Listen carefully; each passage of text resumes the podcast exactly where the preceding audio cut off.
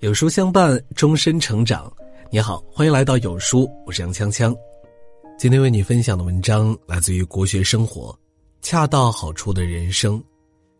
常言道：“盛极必衰，否极泰来。”凡事到达一个极端，就会朝相反的方向发展。生活也是如此，追求太高的人急功近利，得过且过的人一事无成。人生不长，春秋有限。恰到好处的活着，最幸福。礼记说：“君子中庸，小人反中庸。”中庸的境界就在于多一分会意，少一分会缺。恰到好处的活着，是中庸最核心的内涵。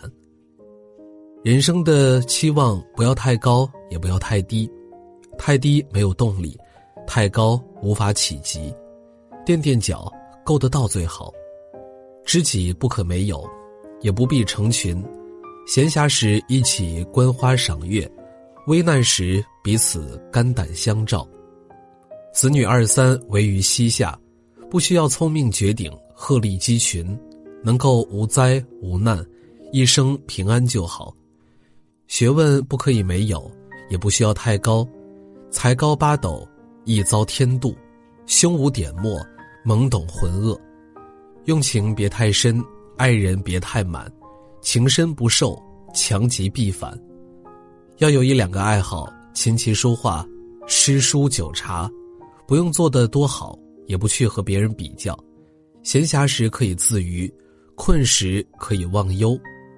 不是每一段人生都要风生水起，功成名就的意义，其实在于功成身退的惬意。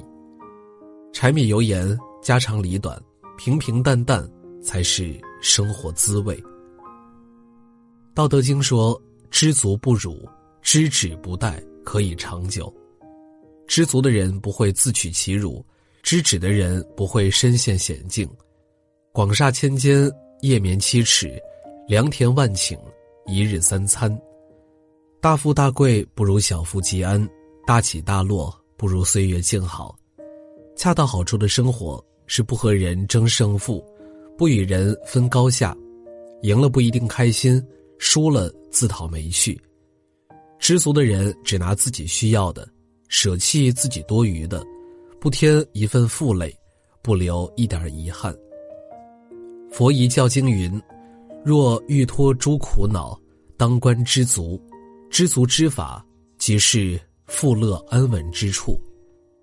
不知足的人。常常活在痛苦之中，欲壑难填，求而不得。欲望是最厉害的洪水猛兽，知足少欲，才能够得来幸福。懂得知足的人，内心丰盈，即使粗茶淡饭、身居陋室，也不觉辛苦。一生的吃穿用度能用多少？当下活得快乐才最重要。永远有人不如你。也永远有人活得比你好。人生在世，把自己活圆满，余生才不会抱憾。人生最极致的境界，就是恰好，恰到好处生活，就是中庸里的从容不迫，知足里的自得其乐。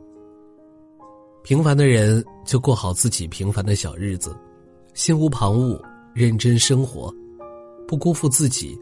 不妄求贪多，如此一生，恰好，最好。